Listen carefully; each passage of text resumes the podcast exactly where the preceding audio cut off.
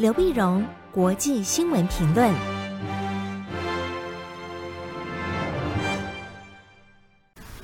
各位听众朋友，大家好，我是台北东吴大学政治系教授刘碧荣。今为您回顾上礼拜重要的国际新闻呢。第一个，我们先看东南亚的新闻。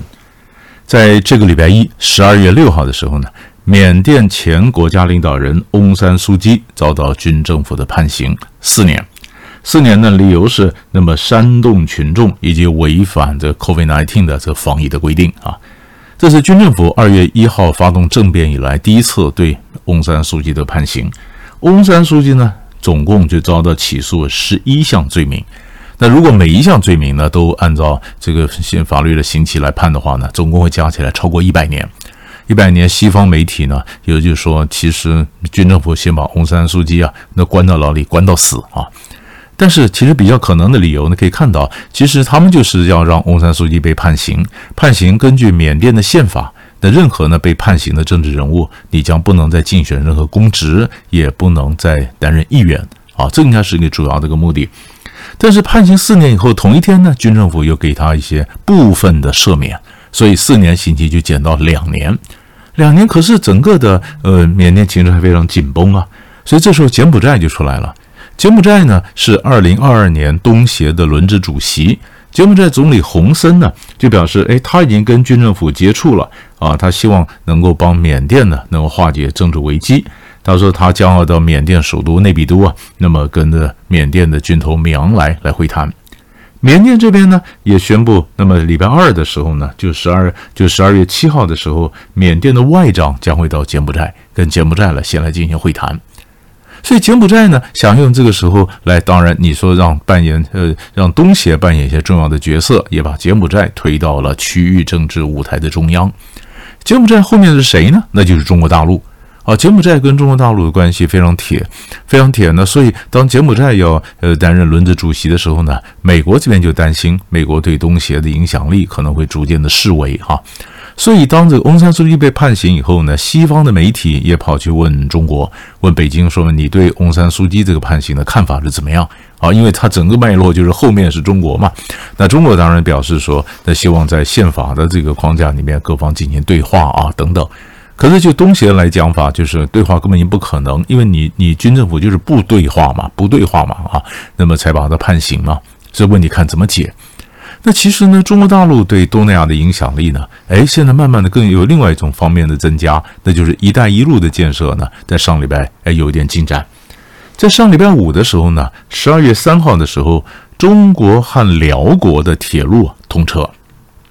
那么叫中老铁路啊，中我们叫辽国，大陆叫老挝嘛，所以中老或中辽铁路通车。这个铁路呢，从全长一千零三十五公里，在云南境内六百一十三公里，辽国境内四百一十二公里。那么这是这个电气化的铁路，在云南境内呢，双线电气化铁路，每小时时速两百公里。到了辽国呢，稍微慢一点，单线的每小时一百六十公里。但是你这开通以后呢，当然你对呃由中国大陆的公司负责经营哈，但对辽国的经济当然是很大的一个提升。那从昆明到永贞呢，到辽国首都永贞或者大陆叫万象，它总共就会十个多小时就可以到。那辽国呢，就会从陆锁国变成了所谓陆联国啊，联合陆联国，陆联国。所以这样子，它中辽铁路完了以后，下面接中泰铁路。接到泰国，泰国中泰铁路现在，嗯，也也也正在正在新建嘛，哈。那泰国一路到曼谷，到曼谷以后，下面到都是将来就是泛亚铁路的一个部分。然后你再往下走的话，就会接到兴隆高铁啊，就是新加坡到吉隆坡。那兴隆高铁这个高铁呢，命运多舛。本来是马来西亚前首相纳吉啊，他担任首相时候跟新加坡李显龙他签了约，说共同兴建这个呃龙兴高铁。那高铁后来到二零一八年呢，马哈蒂的希望联盟政府上来之后呢，马哈蒂觉得这太花钱太贵，重新评估不符合经济效益哈，就停了两年。这两年，到了去年底的时候呢，当首相莫尤丁就在说，那我们宣布就不建了。不见了，那眼看着东南亚的这个情势改变呢，中寮铁路也通车，中泰铁路正在兴建，所以在上个礼拜呢，礼拜一的时候，二十九号的时候，马来西亚现任首相呢，伊斯迈沙比里呢，就跟这个呃李显龙讲，他说我们还是建吧，啊，那李显龙当然表示新加坡会表示欢迎啊，但是让两国的交通部长再来评估各种的细节哈、啊，建不建，建不建。但是如果建成，那当然这是一整个的泛亚铁路的一块，那从新加坡一路上来接到昆明，昆明然后就接欧亚的这个通道到欧洲去，那可以发现，那么就是“一带一路”的建设在这一块呢，其实是有进展，中国在欧洲的影响力也增加。第二大块新闻呢，我们看美国跟俄罗斯还有中国大陆的一个关系。那么这里分成两部分来看。第一部分呢，在上个礼拜二，在十一月三十号的时候呢，普丁啊，俄罗斯总统普丁他出席了俄罗斯一个投资论坛，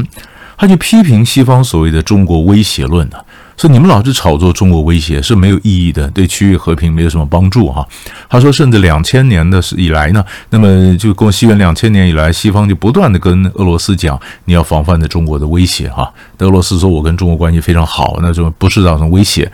不算威胁。当然，俄罗斯呃这样讲呢，当然想想说跟中国也邀功嘛，当然也表示说我哪是那么容易就投靠在西方这边，他也要增加他的外交筹码。所以他外交动作就蛮有意思的一个布局，那就在这个礼拜一，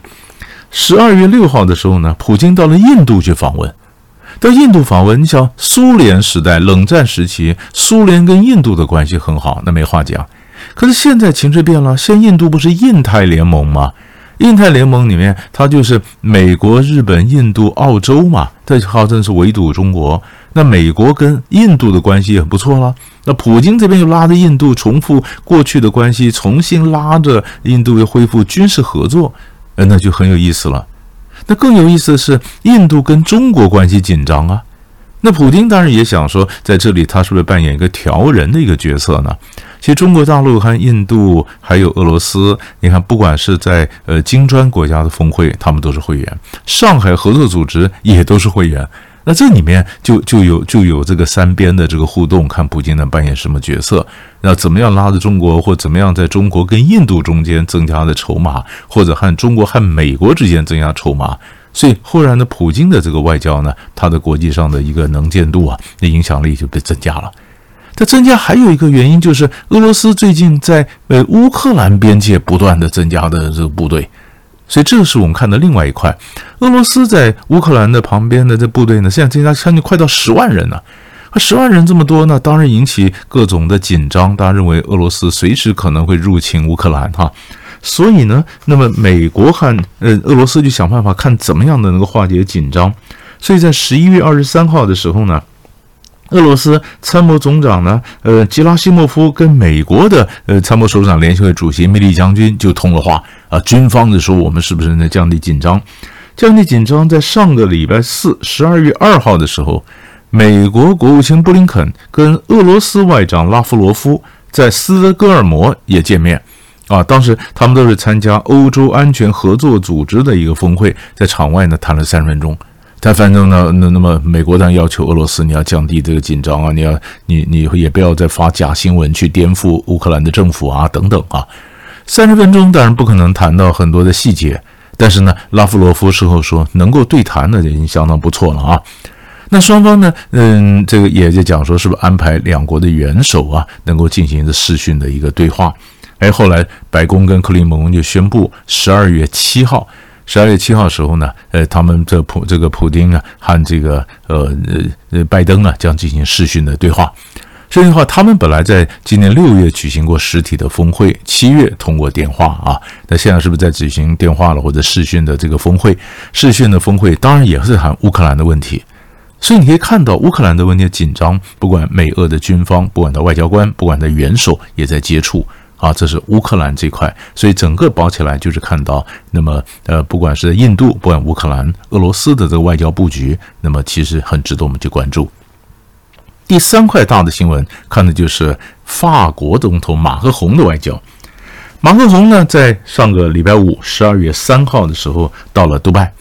到了杜拜呢，到阿联酋那访问，那么法联呢，那这对那个你想法国跟阿联酋啊，法国在阿联酋有三个基地啊。啊，三个军事基地，那么三个基地呢？那么啊，法联、阿联、阿联酋呢，和法国就签订了签订了这个合约。合约呢，最主要就是法呃，法国要卖八十架阵风战机，十二架宁猫战斗直升机给阿联酋。那总共造价呢是一百七十亿欧元，一百七十欧元，这是阵风战机两千零四年以来最大的订单。我们晓得，在前一阵子呢，自从美国、英国、澳洲签订奥库斯军事同盟，然后美英两国说要帮澳洲去建造核动力潜艇之后呢，让法国调了一大批。那么原来要这个柴油动力潜艇的这个订单呢，就给帮澳洲新建订单被 cancel 了。那哦，那法国当然非常生气，他现在想办法从阿联酋这边补回来啊，补回来。那补回来呢，当然你想阿联酋一直想买美国的战机。但是阿联酋跟中国大陆关系特别密切，以后呢，美国这边对是否在卖最先进的战机给阿联酋就有点犹豫，就出现了空档之后呢，法国说：“那我卖你吧。”所以法国趁这个空档进来卖了卖了这个八十架的战机给阿联酋，啊，给阿联酋。那么当然，他就阿联酋也同意啊，也投全要投资这个呃，那么大笔投资要进到法国，哎，在法国去投资。所以这完了以后呢，然后马克宏就到了卡达。阿联酋跟卡达都是波斯湾的小国，本来两个是互相不对盘的，有冲突的。但是阿联酋最近的政策有点改变，跟卡达开始和解，所以，呃，这个呃，马克龙呢也到了卡达。到了卡达以后呢，当然马克龙跟法国跟卡达什么合作呢？阿富汗，他们在阿富汗呢，那么撤出了一些法国人呐、啊，一些帮法国做事的一些阿富汗的一些一些一些合约工啊等等啊，那么在阿富汗的一个关系。然后接着最后呢，到了沙乌地，沙乌地的呃这个王储呢，MBS 啊，最近最近在国际上形象不太好，因为拜登就说，你二零一八年涉及到沙乌地异议记者哈绍吉在土耳其被杀的事件啊，在网上就责，美沙关系非常紧张。那么法国呢，就在这个时候，没有大国，没有西方大国到沙乌地访问的时候呢，哎，法国到了沙乌地，那当然给他打气了。那法国就表示说，不可能不跟沙乌地对话嘛，啊，他跟沙乌地基本上还谈的是黎巴嫩的问题，因为沙乌地呢，他影响的黎巴嫩内政啊，念得很深。那法国希望能够稳住黎巴嫩的情势，那是以前法国的殖民地嘛。